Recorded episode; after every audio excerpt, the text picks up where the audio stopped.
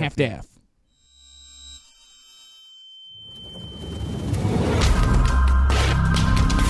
Eu sou Gisele Camargo e esse é o Anticast número 513.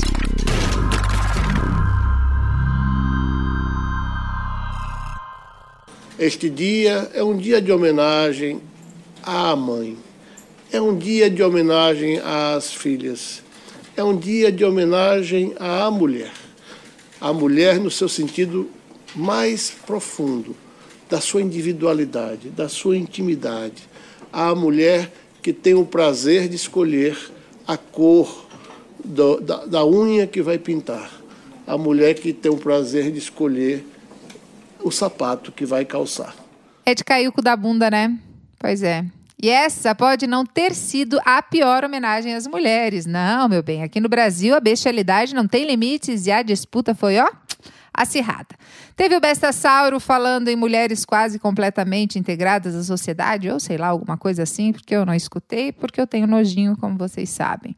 Teve evento só com homens para discutir a participação feminina na política, veja bem. Isso só para falar do 8 de março, porque se a gente der uma ampliada aí para o mês da mulher, como várias empresas inclusive gostam de fazer para vender mais, e aqui eu preciso pontuar que sim, gostamos muito de descontos de flores, chocolates, massagens, mimos, presentes, mas gostamos mesmo é de equiparação salarial e oportunidades iguais.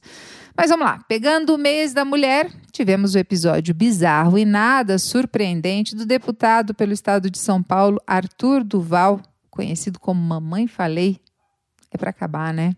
Bom, ele foi para a Ucrânia fazer marketing político com dinheiro público e objetificar as mulheres que vivem em situação de guerra. Sabe por quê? Porque, no fundo, é assim que ele vê as mulheres, como objetos sexuais e fornecedoras de serviços domésticos gratuitos. E, infelizmente, esse é o pensamento de muitos companheiros. Só que eles vivem ali, na corda bamba, se policiando nas palavras, mas no fundo, no fundo, no fundo, tem a mesma visão sobre as mulheres sexo e serviço. Vá lá, me diga, quanto falta para o sabão que lava suas roupas acabar? Não sabe? Bom, se você tem a oportunidade de não saber algo tão básico, é porque muito provavelmente tem uma mulher pensando nisso. Os homens não gostam das mulheres. Uh -uh. Eles gostam de sexo e serviço doméstico gratuito. Ah, Gisele, mas não dá para generalizar. Tá, vamos lá. Se eu não generalizar, eu posso sair correndo no parque sozinha à noite? Algo que eu gostaria muito de fazer, inclusive? Não, não posso, porque esse é um privilégio que só existe para os homens. Ou seja, não é sobre você. Então, eu não generalizar não muda o seu posicionamento. É sobre toda uma cultura na qual você está inserida e que você alimenta. Veja só. A luta é grande, houve muitos avanços aí nas questões de gênero e o feminismo traz consigo muitas outras questões, como disse Rosemaria Muraro, o feminismo é o principal movimento social do século. Mas eu quero que você olhe nesse momento e pense nas mesas de negociações para resolver essa guerra surreal que vivemos em pleno 2022-2022. Não tem dado certo, né? Para mim, aquele ali é o retrato de que a política feita por homens brancos e héteros vai acabar com a existência humana. Não tem dado certo. Então, você, homem que me ouve por aqui, faça o seu exame de consciência e lute por um mundo melhor, mas comece se responsabilizando pela bagunça que você causa em todos os sentidos. E antes de terminar, eu preciso dizer que o discurso do Augusto Aras e do Arthur Duval tem a mesma base. Uhum. A diferença é que Augusto Aras fala ao público e ainda está na primeira camada do pensamento de objetificação feminina que relaciona a mulher com a beleza, a cor do esmalte, o sapato, utilidade. Sério. Simone de Beauvoir já falava tanto dessa existência da mulher como outro, essa existência sempre possível na comparação com o homem, em detrimento dele, é tão básico que chega a me dar preguiça de abordar. E antes que eu me esqueça, Augusto Aras, você é um escroto.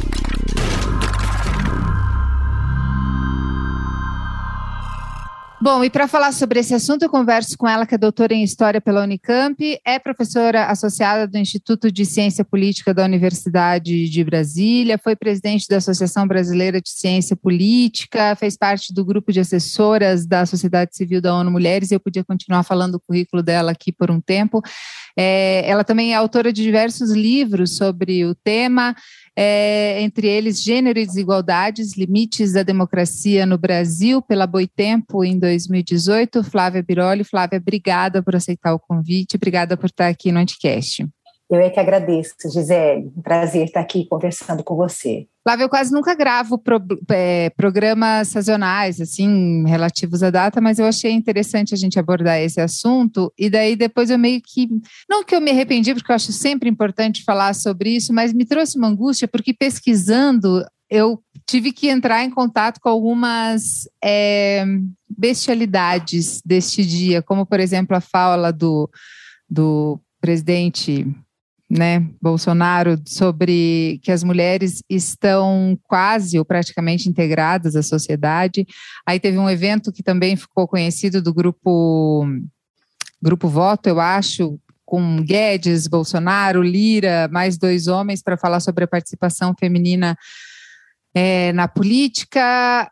A gente está muito ferrada, Flávia. Então, Gisele, é, a gente já esteve mais, sabe? E eu acho Ai, que, que bom. é por isso é, é por isso que a gente é, vê esse esforço é, para invisibilizar, mas ele não tem sucesso. É, o que nós temos hoje é diferente de uma naturalização da desigualdade de gênero, da invisibilidade das mulheres em espaços públicos. O que a gente tem hoje é uma reação aberta aos avanços que houve ao longo dos anos, sabe?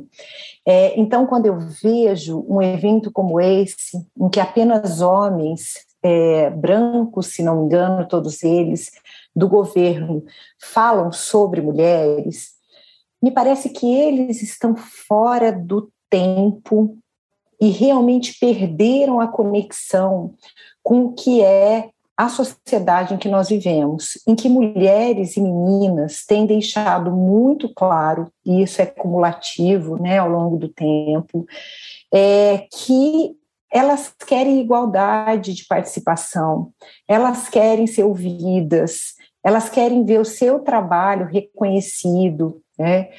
Agora, como presidente da República, Jair Bolsonaro teria a obrigação de ser fiel ao que são os dados existentes, produzidos inclusive é, por é, organizações ligadas ao próprio governo federal, é, e que mostram que não tem integração em condições de igualdade. Né? É, o que a gente tem é, de fato, é, uma desvalorização do trabalho das mulheres, uma precarização do seu trabalho, é, a gente tem níveis de violência no Brasil que são alarmantes, é, violência sexual e violência em geral contra mulheres e meninas. E a gente tem uma participação política das mulheres que é feita é, com base em muita pressão, né? mas quando a gente olha para os espaços institucionais, a gente tem níveis de representação que devem nos envergonhar, que são os menores, né, estão entre os menores no mundo e mesmo na nossa região, na América Latina. Então é isso, assim, mudou muito. Né? É, hoje, para todo lado que a gente olhe, tem mulheres organizadas, tem discussões de diferentes tipos sobre desigualdades, opressões e violências. E a gente tem um governo que representa justamente a reação a essas demandas das mulheres, por igualdade, reconhecimento das suas vozes e uma vida melhor. Bom, a gente vê muito esse discurso do, do, do presidente e de toda essa, essa, essa liderança do país, nesse sentido, galgada na questão da família. Um panorama hoje do feminismo dentro do Brasil, como a gente está, porque o feminismo ele é muito combatido com esse discurso da família. Eu vejo muitas mulheres evangélicas se levantando contra o feminismo, óbvio que sempre houve isso, mas em todos os espaços a gente tem mais voz. Qual é a situação do feminismo hoje no Brasil? É, houve uma expansão muito grande, Gisele, das lutas feministas no Brasil e em toda a América Latina. Né? Isso significa muitas coisas. Né? Significa que é, nessas décadas de democracia, é, é, eu falo isso porque a gente sempre tem que se lembrar né, que é, a gente teve um ciclo é, de consolidação da democracia no Brasil, com todas as suas falhas, que se iniciou só nos anos 1980. Isso aconteceu também em muitos outros países da América Latina. E nesse ciclo, a gente viu, né, por uma série de razões, mas que tem a ver com o contexto de democracia, que amplia as possibilidades de participação, é, um aumento da atuação das mulheres, de movimentos de mulheres e feministas nos partidos políticos, no âmbito estatal, e uma ativação muito forte é, dos debates e da construção coletiva da agenda de igualdade de gênero, de demanda por direitos na sociedade civil.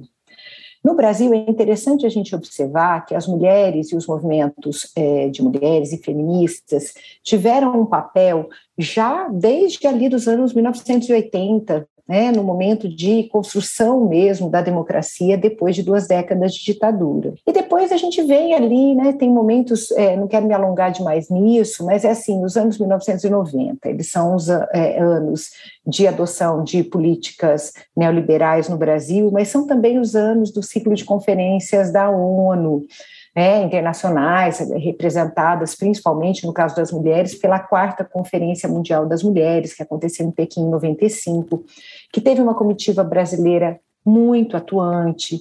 Esse é um período também em que os encontros é, feministas latino-americanos e do Caribe, eles são muito importantes para que se vá construindo é, é, uma identidade mesmo dos feminismos latino-americanos. E aí a gente chega aos anos 2000, com a chamada onda rosa na América Latina, né, que foi esse ciclo simultâneo de governos de centro-esquerda e de esquerda, que, com limites também, né, não foram flores, mas é, abriram oportunidades para a participação dos movimentos na construção de políticas públicas.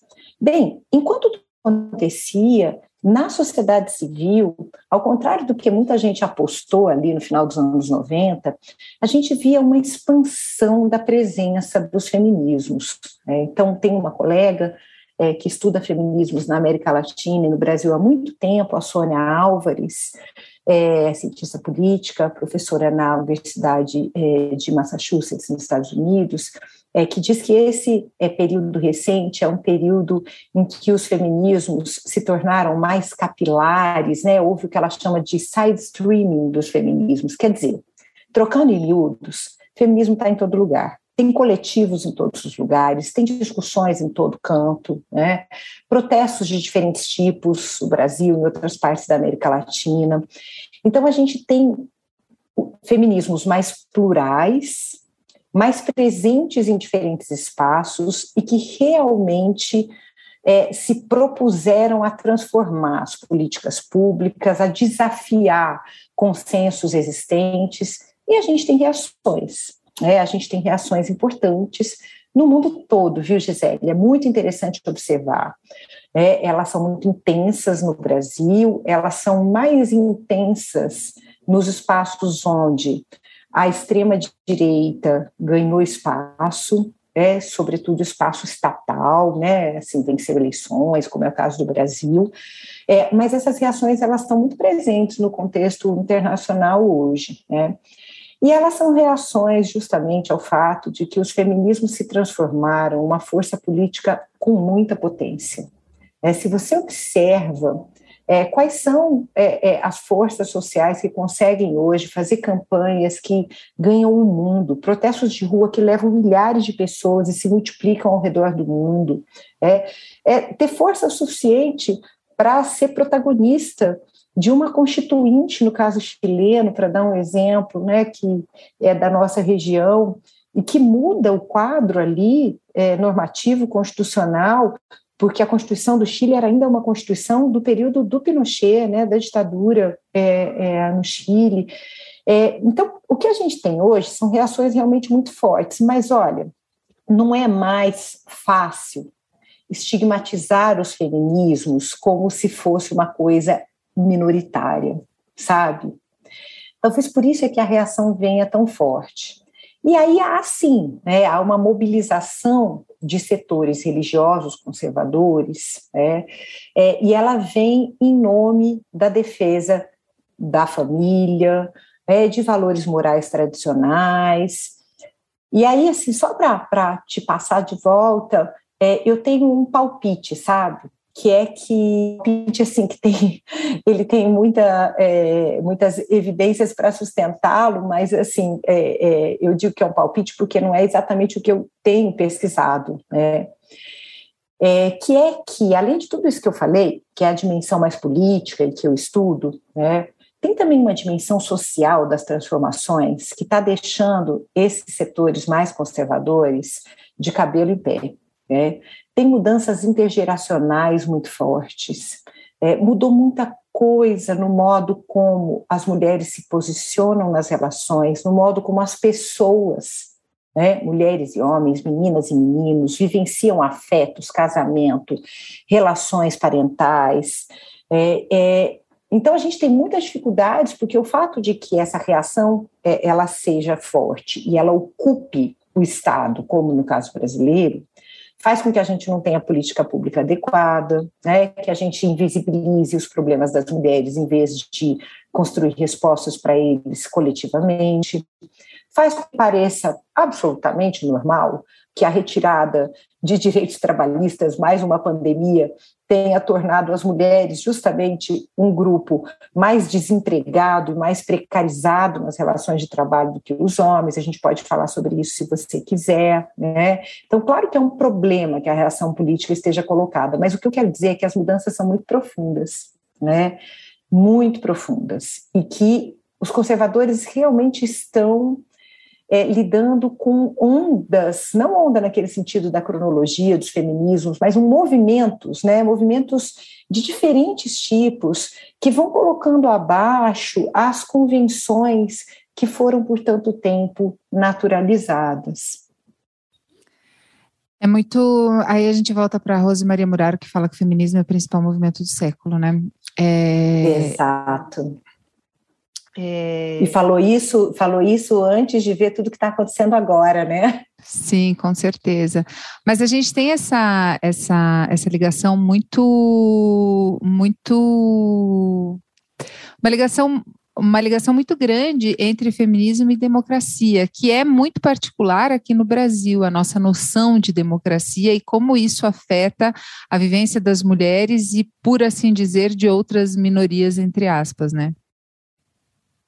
É, a gente tem é, é, vivenciado é, uma mudança, inclusive aí falando como pesquisadora, né, professora da área de ciência política, inclusive no, no modo como a gente tematiza é, é, os problemas que, que limitam né, a democracia é, na vivência das pessoas, né, no cotidiano e também nos espaços da política. Porque por muito tempo, muito tempo, né, por, nessas décadas é, de é, construção democrática, a gente é, trabalhou muito com um olhar para como é que essas democracias liberais elas se estabeleciam é, acomodadas, convivendo com profundas desigualdades. Né? Então, a gente teve avanços na construção de políticas públicas, a gente teve avanços que têm é, é, relação com a importância dos atores é, políticos, partidos políticos de esquerda, de centro-esquerda, é, na é, colocação das desigualdades como problema político fundamental. A gente teve muitos avanços na tematização dos próprios limites da cidadania e a, a, a, agenda de direitos humanos, por exemplo, o modo como ela foi assumida né, pelos Estados nacionais, pelo Estado brasileiro nesse período, é, mostra isso também. Né? Quer dizer, a gente recolocou problemas né, importantes é, que têm a ver com as desigualdades vivenciadas pelas pessoas, como desafios de primeira ordem para as democracias. Mas a gente analisava como é que, mesmo assim, essas democracias se estabeleceram com muita concentração de poder político, que tem a ver com a concentração de riqueza nas nossas sociedades e com clivagens como a de gênero, racial, né, é, que fizeram com que essas democracias fossem predominantemente brancas e masculinas, né, e construídas com um foco é, que acaba justamente levando à reprodução né, dessas hierarquias. É, mas agora, Gisele, a gente lida com uma situação, o Brasil é um caso para estudos no mundo todo, mas a gente está lidando com ela para além do Brasil, que vai além dessa convivência entre democracias é, e desigualdades. Né? O que a gente vê é um processo importante importante de desconstrução das democracias mundo afora, né? É, a ascensão de forças antidemocráticas e de extrema direita é muito importante, porque a gente está falando de é, forças antidemocráticas e de extrema direita com base popular, né, com apoio, com é, é, é apoio inclusive em processos eleitorais, né? É, mas não é só isso, sabe? Tem toda uma, uma, uma face dessa é, é, erosão das democracias que tem a ver com o avanço do neoliberalismo, com a normalização de desigualdades extremas, é, com a maneira como é, vai se construindo a ideia de que nós vivemos sociedades em que cada um cuide de si, né, e não existe o coletivo, e que a política, na verdade, é um problema, né, e não é, o nosso modo coletivo de construir garantias né, e uma vida em sociedade é, menos desigual e injusta. E aí esses setores, né, da extrema-direita e é, é, de democráticos, eles têm recorrido muito às campanhas contra a igualdade de gênero, sabe?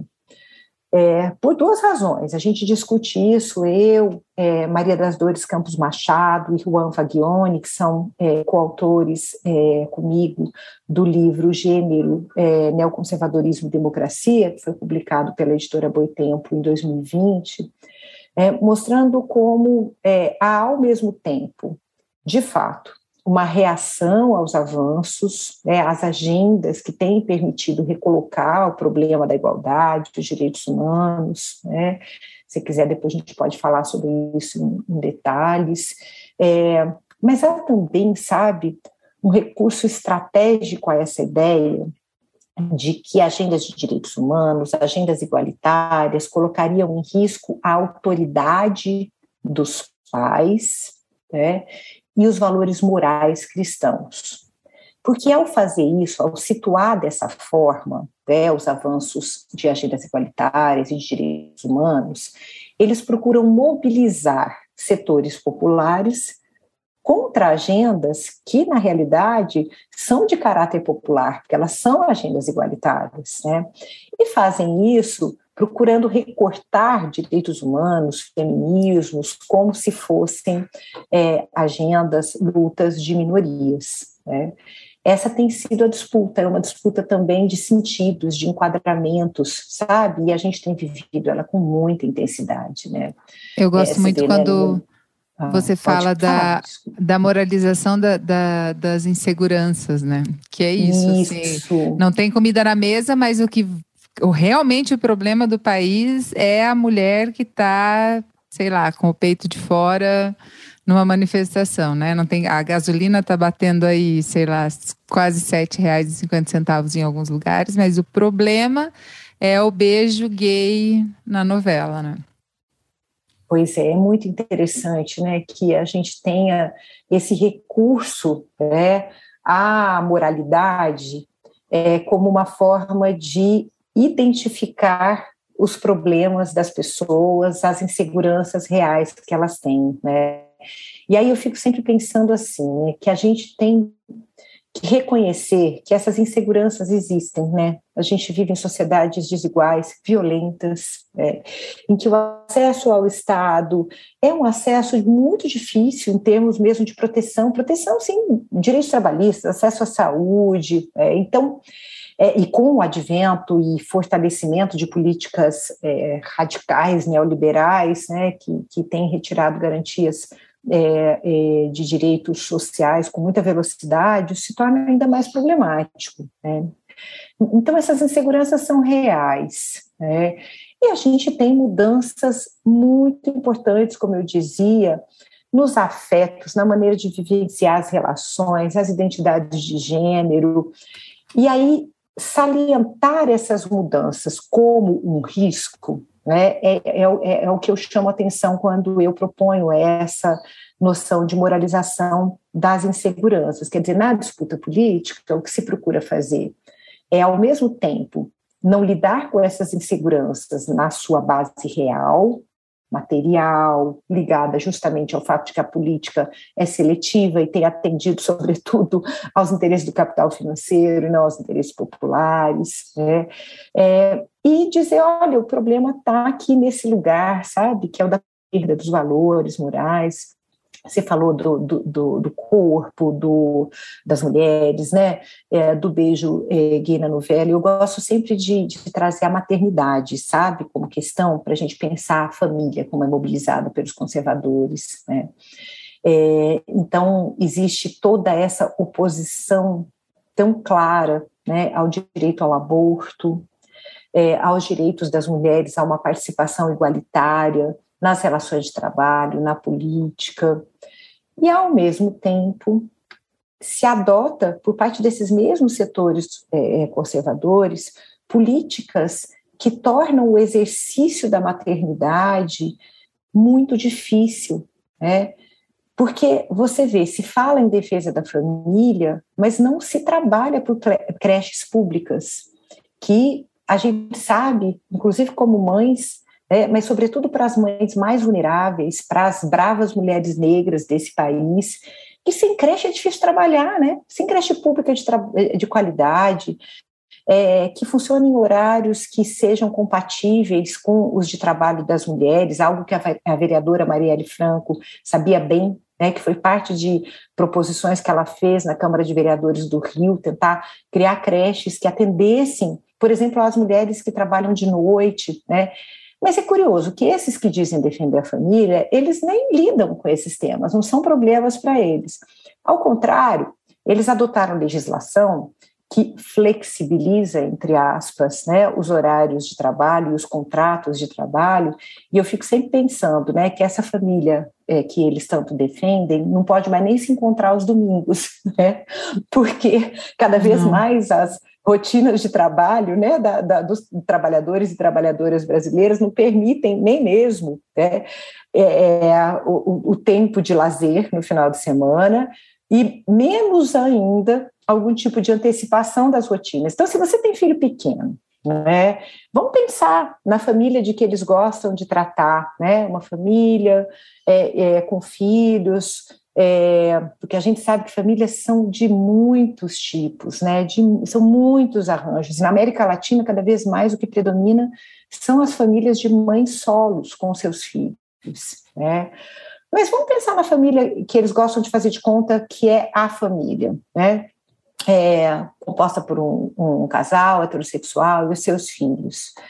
É, se essas pessoas não têm como prever as suas rotinas de trabalho de uma semana para outra, se elas não têm creche pública para os seus filhos, como é que essa família vive bem? Cuida dos seus, dos seus, para falar nos termos em que eles colocam. Né? Bom, mas daí a gente vê o que tem acontecido, né? Por que, que a gente primeiro estancou e depois teve uma queda brusca que nos retornou para os anos 90 da participação das mulheres na força de trabalho remunerada? Porque se as mulheres que são mães, não tem creche pública para os seus filhos. Se o modo como as rotinas de trabalho se organizam não permite que elas é, é, acomodem né, as demandas do trabalho remunerado, a do cuidado pelos filhos, pelos idosos agora doentes, é, ainda mais nesse período de pandemia. Como é que essa vida vai se organizar? Né? Então, são questões muito práticas e que dependem de resposta política. E os feminismos têm colocado isso muito claramente. A gente politiza, sim, a família, a gente politiza as relações de gênero, é, mas sabe por quê? Porque é isso. É, é, o, que, o que os feminismos colocam como demanda é que se reconheça é, a realidade plural das vivências e que, em vez de moralizar e controlar os corpos, se construam respostas públicas para essas necessidades efetivas das mulheres, para que se possa viver com respeito, né, com integridade né, física e psíquica, sem enfrentar o tempo todo todo tipo de violência. Na verdade, esse discurso de defesa da família nada mais é do que a defesa do status quo de um homem branco, né, plenamente realizado ou, ou com espaço para buscar a sua, a sua realização profissional e a manutenção desse trabalho de cuidado, que é, tem uma pesquisa da Oxfam Brasil, da Oxfam de maneira geral, mas quando é focada aqui no Brasil, toda vez que eu leio eu fico com vontade de chorar e aí eu me questiono como as mulheres vão ocupar o espaço político para levar esse debate político, porque infelizmente quem tem essa noção de não tenho onde deixar o meu filho e essa configuração de família por uma mulher solo, por uma, uma, uma mãe solo, ela só é possibilitada também por causa do nosso sistema que privilegia os homens e dá a eles o direito de sair, né? Ou a possibilidade de sair quase que impunemente aí. Vide o tanto de crianças e de pessoas que não têm o registro do pai é, no documento, né? Mas é uma conta que não fecha, né? Porque para cada homem que você vê assumindo um espaço de poder ou de relevância e fazendo merda, né? Em muitas, muitas, muitas vezes, como a gente vê agora a situação Rússia, Ucrânia, OTAN, Estados Unidos e tal, sério, homem branco deveria realmente se retirar do debate político, porque tudo que tem sido feito é uma. Não generalizando, né? Mas enfim. É, e aí, como é. Cada homem que tem é, esse espaço. A política de... dominada por eles não tem dado certo. Né? É, não, tá mais do que provada, né? Tipo, vamos tentar uma coisa diferente, porque ó, realmente não funcionou. Olha, olha Eles como estão é colocando, gente... colocando o futuro da humanidade em risco, né? Isso tem que ser muito claro, né? Por ego, né? Por não ego necessariamente, mas você vê ali questões muito arraigadas que, enfim. Mas você vê que existe um suporte, o trabalho doméstico, a organização, né? E eu vejo que por mais desconstruído e, né, vejo dentro da minha casa com o meu parceiro, por mais a gente ainda é muito permeado sobre essa noção de que o trabalho doméstico ou o pensamento. Eu pergunto para o meu marido, eu falei, você sabe qual produto de limpeza está faltando? Você sabe se vai acabar o sabão para lavar a roupa? E é uma coisa realmente que é muito desgastante, né? E é um trabalho que vem aí imbuído da gratuidade ou do, da roupagem do amor. É uma conta que não fecha, né? Porque a gente não é muito tirando a Jacinta Arder, né? Que tem é um traz um modelo aí, uma novidade, não é à toa que a Nova Zelândia foi o primeiro país onde as mulheres puderam votar, né? E você vê realmente a diferença disso hoje na realidade do país. É, você não tem, você não vê mulheres que, que tiveram esse suporte forte por trás aí na trajetória política, né? É, é, muito complicado, né? Porque uma coisa que eu acho que é sempre importante a gente ter em mente, que é cada vez que a gente detecta que uma mulher tem uma responsabilidade é, ampliada pelas tarefas do cotidiano, né? Quer dizer, ela é a responsável prioritária por uma série de tarefas. Alguém está sendo liberado dessas tarefas ou, né, e geralmente são as duas coisas juntas, essas tarefas estão sendo privatizadas de maneira que fiquem sempre como algo a ser resolvido é, pela mulher como mãe ou pelas famílias. Né? Por que, que eu digo isso?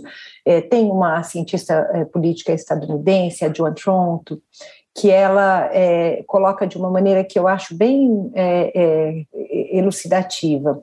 Ela diz assim: é, é, verdade que o modo como a gente faz a divisão das tarefas domésticas e de cuidado, é, historicamente pesa sobre as mulheres, né, faz com que elas assumam uma série de tarefas, e isso significa tempo, desgaste, cansaço, retira delas tempo, por exemplo, para reuniões políticas, para o lazer, por que não? Né? A gente colocar isso é tão importante, o tempo do não trabalho. Mas, é, enquanto nós enfrentarmos esse problema como um problema de divisão nos espaços domésticos, a gente vai sempre ter uma situação em que quem assume o trabalho doméstico e de cuidado será penalizado. Mesmo que a gente consiga modificar esses processos de socialização que naturalizaram a nossa responsabilidade como mulheres por essas tarefas e liberaram os homens delas, né? É, isso não vai significar que em todas as situações vai ser possível dividir, né? E nem vai significar que essa divisão, o modo de a gente exercer, por exemplo, o cuidado das crianças, é, dos idosos, vai ser compatível com as rotinas de trabalho que hoje são esperadas da gente. Então, a gente precisa de soluções públicas, né? a gente precisa de creche, a gente precisa de restaurante coletivo, a gente precisa de é, jornadas de trabalho. Direito trabalhista é importante demais, sabe?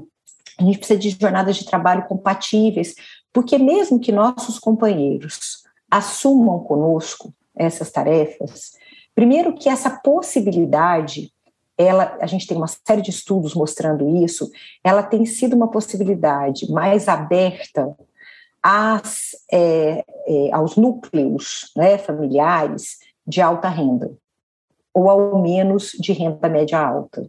Né? Isso é muito interessante. Eu vi esses dias é, é, dados muito, muito importantes mostrados por uma colega que é professora é, na Giga, na Alemanha, a Mary Blofield, em que ela mostrava que é, essa maneira de organizar as relações, né, que passa pela divisão das tarefas e do trabalho remunerado, ela tem sido mais possível para o tercio mais rico na América Latina, ainda que existam diferenças entre os países.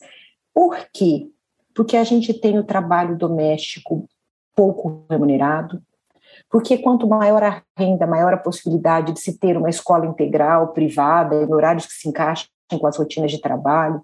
Então, a não ser que a gente pense de maneira comprometida nas desigualdades entre as mulheres e nas desigualdades socioeconômicas mais amplamente, é, a gente não pode se satisfazer com as divisões de cada casal ou com mudar os processos de socialização dos nossos próprios filhos, porque sem política pública vai ser muito difícil que mulheres de baixa renda, mulheres solo, negras de baixa renda, que são tantas nesse país, tenham a possibilidade de exercer a maternidade com segurança e de é, ter uma renda que seja e, e, e, e, realizar seus projetos né, de trabalho, de vida, se possível, é, de maneira que seja compatível é, com o cuidado dos seus filhos, de, de, familiares, das pessoas com quem elas têm é, relações afetivas importantes para elas. Né?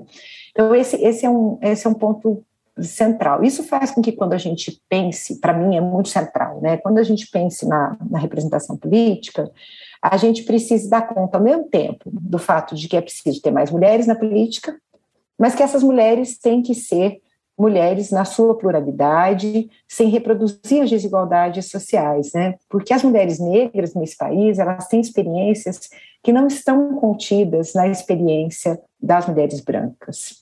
Né? O racismo as posiciona no que diz respeito à violência, à maternidade, é, à, à, possibilidade de cuidar e receber cuidado, aos direitos trabalhistas, a acesso à previdência social, né, à aposentadoria, de maneira que é diferente é, da, das mulheres brancas, sobretudo das mulheres brancas de renda mais alta, que são as que têm conseguido furar algumas barreiras é, da política masculina e branca. Né? Então, me parece que é, é, é, é o caminho é a gente defender é, cotas, políticas que as decisões judiciais no Brasil que garantem financiamento para as candidaturas é, femininas e de mulheres e homens negros, com um olhar para a política que não descolhe a nossa discussão sobre os desafios que temos das desigualdades sociais, porque as desigualdades são também marcadas por essas experiências e necessidades distintas das mulheres.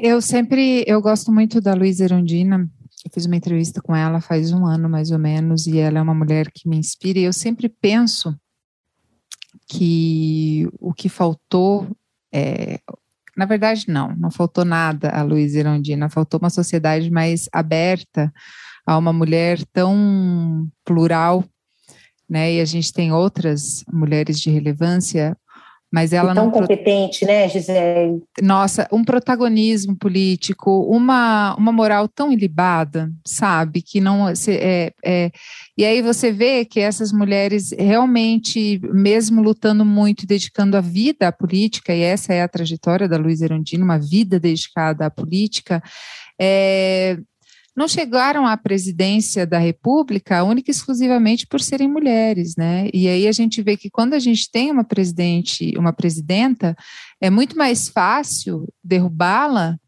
porque ela é uma mulher.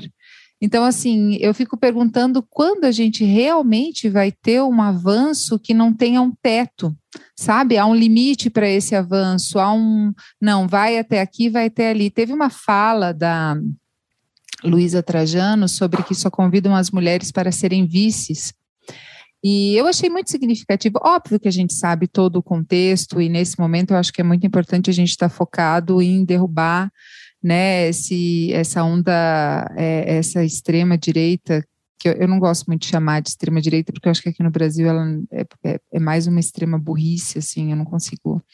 Enfim, mas a gente é, venceu o que está aí posto que qualquer outro questionamento, e os posicionamentos políticos aqui são muito claros, né?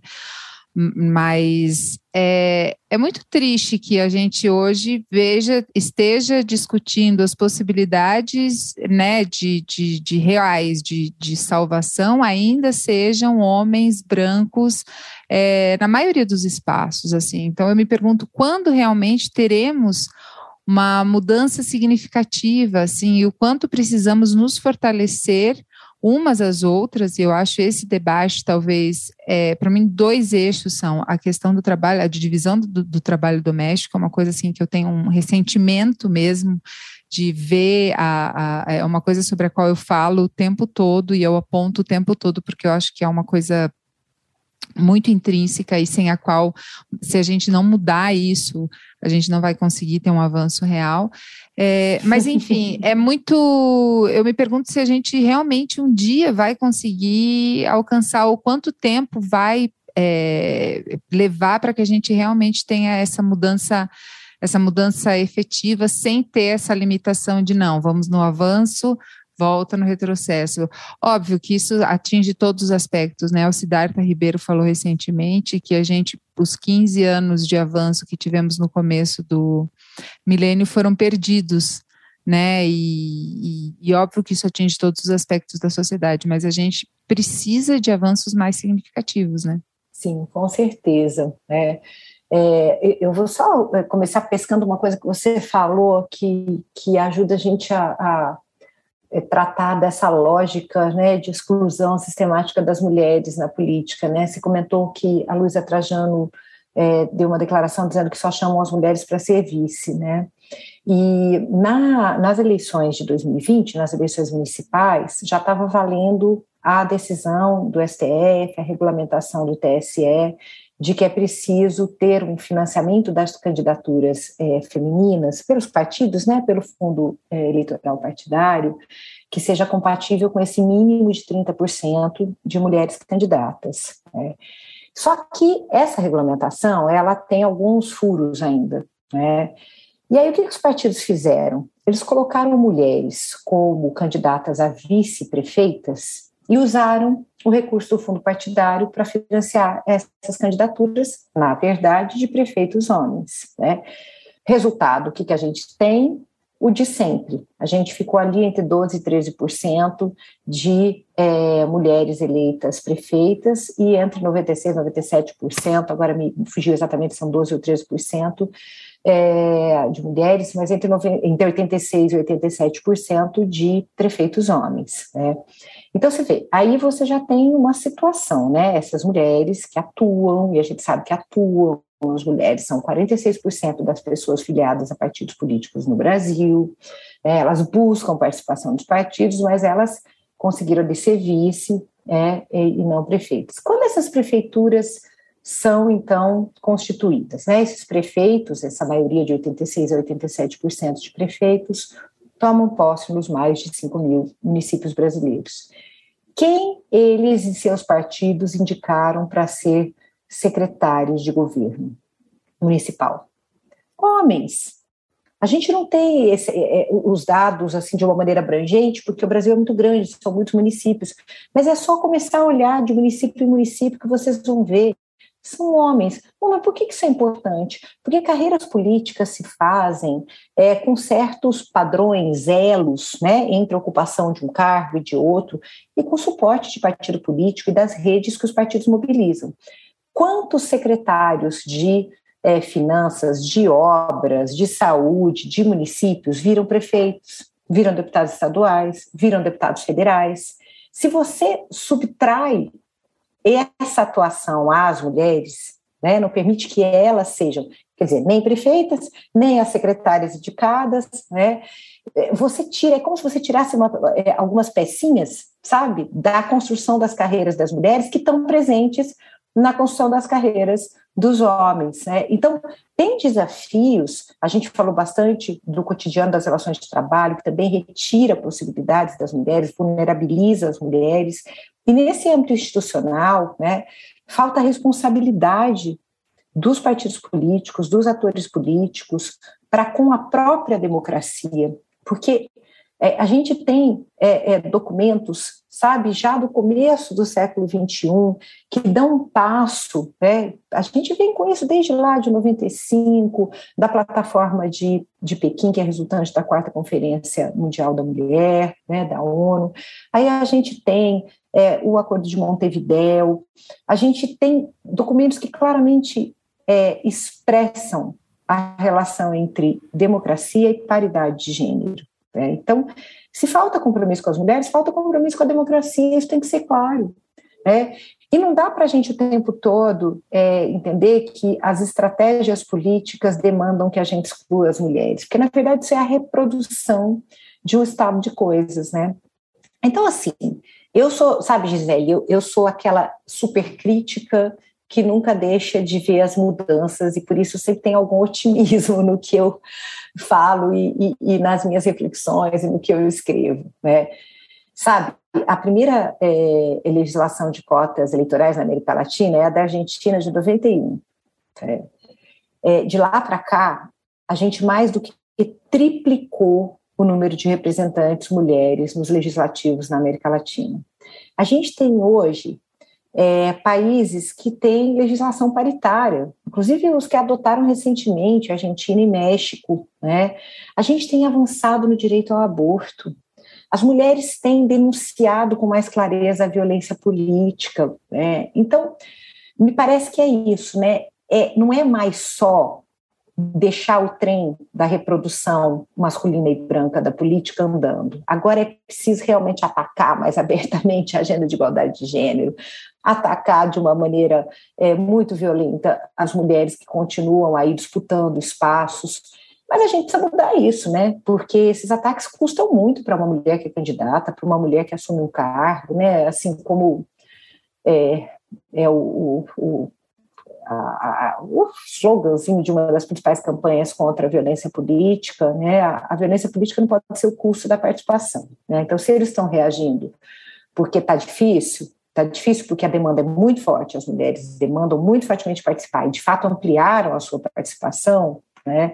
É, nós não podemos aceitar que essa reação seja é, feita como é feita, de maneira que custa vidas de mulheres, custa a sua é, é, saúde mental quando são candidatas, quando são assumem cargos, faz com que elas às vezes não busquem né, a reeleição, porque é um, é um espaço tão hostil que dá para entender, né? A gente precisa garantir, né? Garantir que concorram, que assumam com seguranças e chamar os partidos a assumirem compromisso, né? É, você falou que não gosta de falar de extrema direita, mas assim, para mim a noção de extrema direita é bem importante, sabe? Porque é o, o, o, espectro da política em que o fascismo tem entrada, em que se reage a todas as políticas igualitárias. Então, não é dessa extrema-direita que eu espero nenhum compromisso com a democracia, nem com a igualdade de gênero, mas sim de todo o resto do espectro político. Qualquer direita, inclusive, que se queira civilizada, tem que ter compromisso com a democracia liberal, no mínimo, é o, é o campo deles, tal, e com a igualdade de gênero, porque sem isso não é democracia. Sim, não dá mais para aceitar certas falas e certos posicionamentos como a gente teve. Mas aí você vê algumas reações, como a do deputado Mamãe Falei, é, que você vê que, que é, o que é mais triste para mim nessa história é que eu acho que ele nunca vai entender realmente e que esse discurso dele, essa fala dele, está presente em muitos homens, inclusive dentro da esquerda ou do campo progressista. Mas você vê que não há mais espaço para uma fala assim, e embora se insista no ah, eu sou assim, eu não sou santo, não, é, é, você vê que há, há uma reação muito grande, né? E as consequências estão aí, né?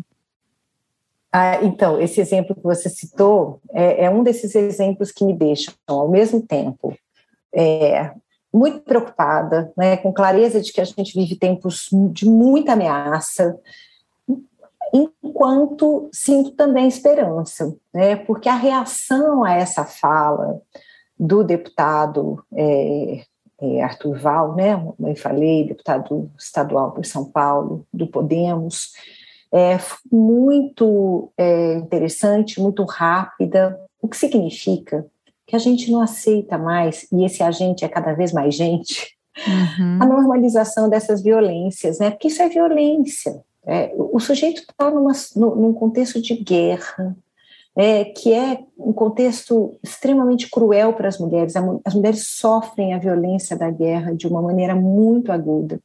Ele está vendo pessoas vulneráveis que estão tendo que se mover para se salvar e salvar suas famílias de um ataque armado terrível. Né? E o que ele vê são mulheres é, fáceis, como ele diz, porque são pobres. Né? É, a reação foi muito forte, muito imediata, é, e deixou muito claro que isso aí não é como ele justificou, coisa que homem diz. É coisa violenta, que não é aceitável, né? não é aceitável numa democracia, não é aceitável em um contexto social de igual cidadania. Né? Então, é isso, assim, tem mudanças, né, Gisele? Assim, a gente, é que a gente vive um momento muito difícil, né, muito, muito duro, mas tem mudanças e as mulheres são os sujeitos coletivos mais potentes que se apresentam nesse momento em toda a América Latina. A América Latina tem mostrado uma força incrível, das mulheres na sua pluralidade e é isso, né? É, é o que dá, dá vida, né? Para as nossas imaginações de futuro, né? De futuros coletivos outros que não sejam esses de destruição promovida por homens brancos e, sobretudo, por essa essa extrema direita absolutamente descomprometida com valores civilizatórios. Sim. Ah, Flávia, acho que terminamos bem. Gosto de dar uma terminadinha para cima, embora é, seja difícil às vezes manter esse espírito, mas é realmente olhar para os avanços é que a gente continua se motivando para caminhar, né? A gente não tem muita muito outra opção a não ser continuar lutando e ocupando espaços. E, enfim, muito obrigada. Quem quiser acompanhar o teu trabalho, te conhecer mais de perto, você está nas redes, como é que faz? E você sabe que eu sou uma das pessoas com menor é, presença, assim, eu individualmente nas redes sociais, né? Mas muita coisa minha circula. É, eu tenho é, vários livros publicados, é, os últimos são Gênero e Desigualdades, Limites da Democracia no Brasil, Gênero, Democracia e Neoconservadorismo, pela Boitempo, tem também uma série de outros. É, ah, aproveitar uma obra coletiva que saiu em 2020 também, de que eu sou coorganizadora, Mulheres, Poder e Ciência Política, é, que discute as desigualdades no mundo acadêmico, especificamente da ciência política, e que foi um dos caminhos aí para criação, é, é, em março de 2021, da Rede Brasileira de Mulheres Cientistas, de que eu faço parte desde o início e, e sou parte do grupo executivo, né? Só para também a rede também traz muitas dessas discussões. E tô por aí, nos vídeos, nos podcasts, nos jornais, não Ocupando muito nas redes espaço. sociais. Sim. Legal, obrigada, Flávia. Um abraço. Eu é que te agradeço, Gisele. Foi um prazer. Um abraço. E você que ouve o Anticast, muito obrigada. Não deixe de acompanhar o nosso Twitter. É, e não deixe também de colaborar. Cinco reais já faz toda a diferença para que esse programa continue. Faça sugestão também, mande DM lá no nosso Twitter e para ser patrão por aqui é só entrar no Catarse, tá bom? Um beijo para você e até o próximo programa.